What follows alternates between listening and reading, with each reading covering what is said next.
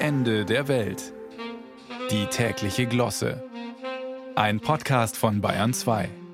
Charlie Chaplin rasiert als Friseur in Der große Diktator einen Kunden pantomimisch abgestimmt auf den fünften ungarischen Tanz von Brahms. Das zeigt, auch ein stummer Barbier kann die Klinge virtuos führen. Allerdings hält der eingeschäumte Kunde unter Krepppapier behalskragter Nylonschürze bei der Rasur ohnehin stille.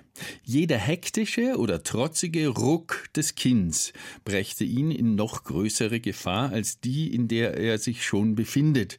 Eine geschärfte Schneide nahe an der Halsschlagader steigert die Andacht des Betroffenen. Und konzentrierte Stille beim Friseur schätzen offenbar immer mehr junge Leute. Nicht reden, nur schneiden. Silent Cut sei ein Trend aus London heißt's. Klar, britisches Englisch enthüllt Muttersprachlern schnell Herkunft und schichtspezifische Einkommensverhältnisse des Sprechers. Gut, wenn der Friseur, dem viele immer noch Geschwätzigkeit unterstellen, nicht zu viel weiß. In der Corona-Zeit dann habe das Schweigenschneiden auf Berlin-Prenzlauer Berg übergegriffen. Angeblich waren alle Beteiligten des ewig gleichen, einzigen Gesprächsthemas überdrüssig geworden.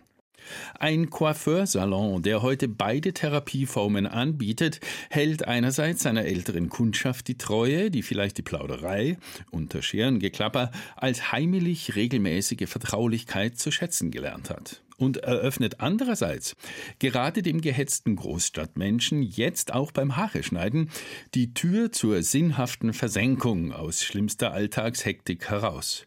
Yoga am Scheitel.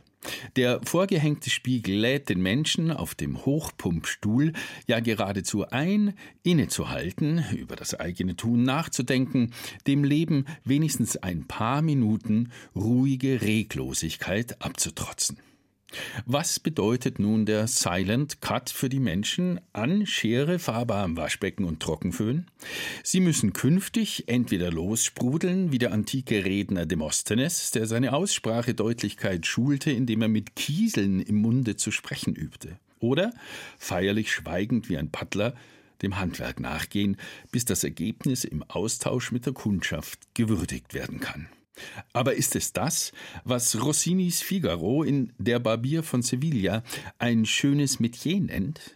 Auch Thomas Mann schickt in Der Tod in Venedig seinen Herrn Aschenbach, der sich optisch verjüngen möchte, zum Barbiere, dessen Beredsamkeit fällt weit harmloser aus als der Faschingsaufzug, in dem er den Aschenbach wieder aus dem Laden schickt. Tief lackschwarzes Haar, rouge gepuderte Wangen, auf jung getrimmt bis zur grotesken Entwürdigung. Hören wir also weniger auf ihre Worte, denn selbst wenn sie nur noch schweigend schneiden, an ihren Taten können wir sie erkennen.